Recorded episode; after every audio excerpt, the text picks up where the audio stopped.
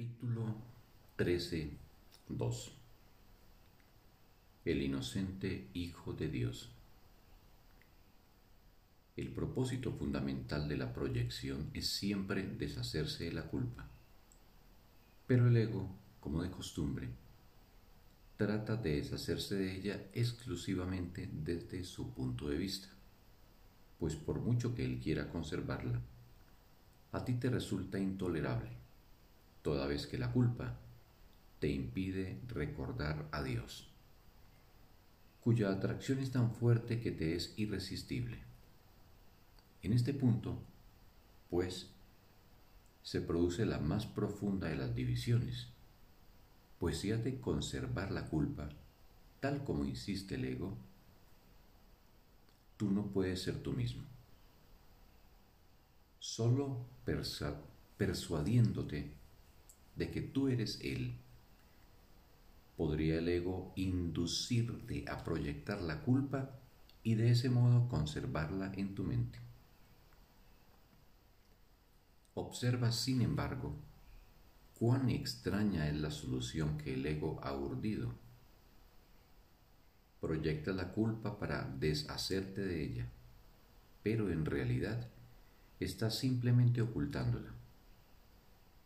Experimentas culpa, pero no sabes por qué.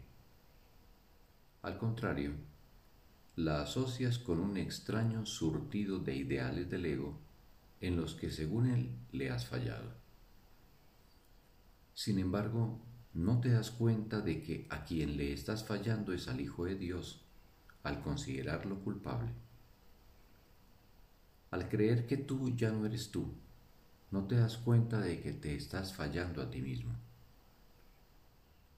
La más tenebrosa de las piedras angulares que ocultas mantiene tu creencia en la culpa fuera de tu conciencia, pues en ese lugar tenebroso y secreto yace el reconocimiento de que has traicionado al Hijo de Dios al haberlo condenado a muerte.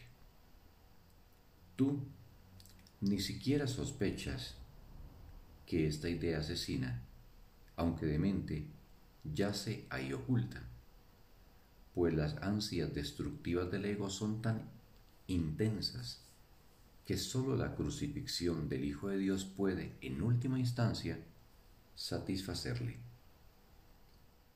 No sabe quién es el Hijo de Dios porque es ciego, mas permítele percibir inocencia en cualquier parte y tratará de destruirla debido a su miedo. Gran parte del extraño comportamiento del ego se puede atribuir directamente a su definición de la culpa. Para el ego, los inocentes son culpables. Los que no atacan son sus enemigos porque al no aceptar su interpretación de lo que es la salvación, se encuentran en una posición excelente para, para poder abandonarla.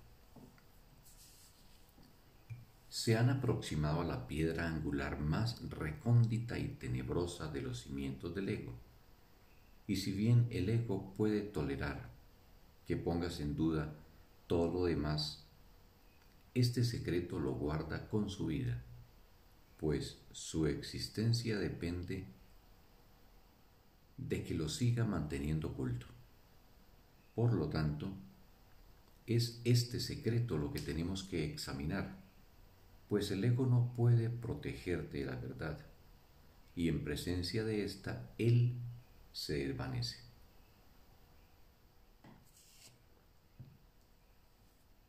En la serena luz de la verdad, reconozcamos que crees haber crucificado al Hijo de Dios.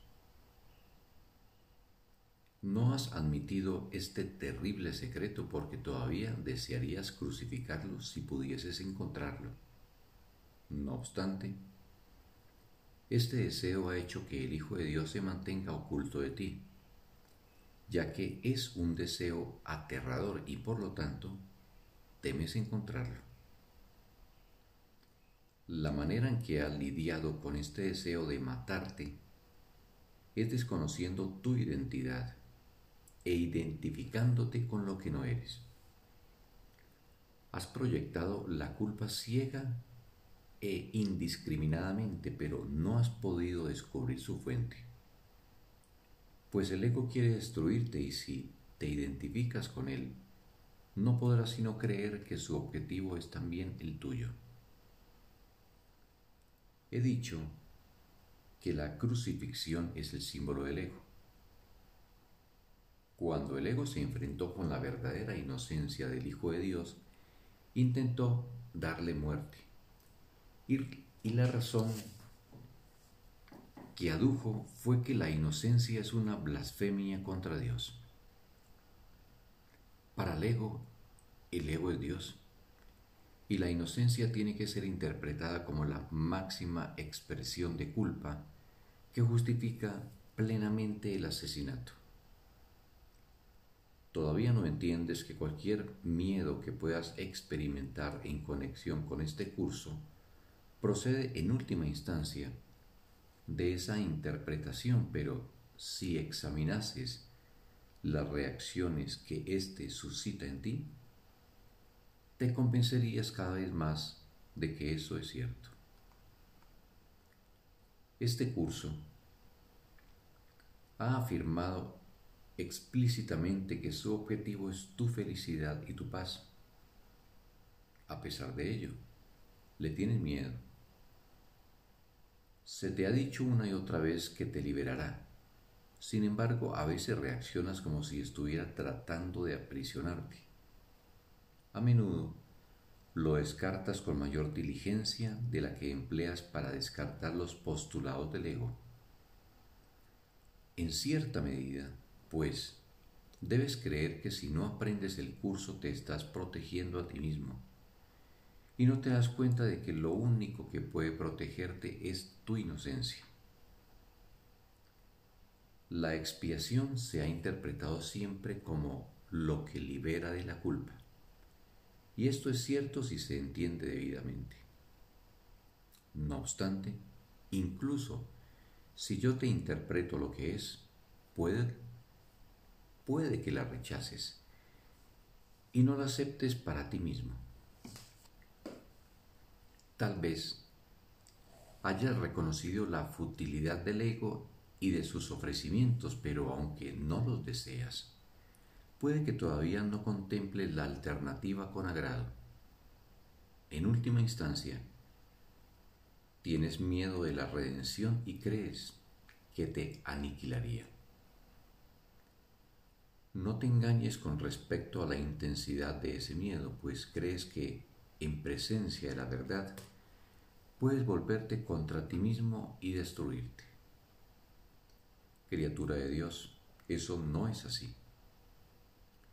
Ese secreto por el que te sientes culpable no es nada. Y si lo sacas a la luz, la luz lo desvanecerá. No quedará entonces ninguna nube tenebrosa que pueda interponerse entre ti el recuerdo de tu Padre, pues recordarás a su inocente Hijo, que no murió porque es inmortal. Y te darás cuenta de que fuiste redimido junto con Él y de que nunca has estado separado de Él. El que pueda recordar depende de que comprendas esto pues implica que has reconocido el amor sin miedo. Con ocasión de tu vuelta a casa, se producirá un gran júbilo en el cielo y el júbilo será tuyo. Pues el Hijo redimido del hombre es el Hijo inocente de Dios, y reconocerle es tu redención. Fin del texto un maravilloso día para todos.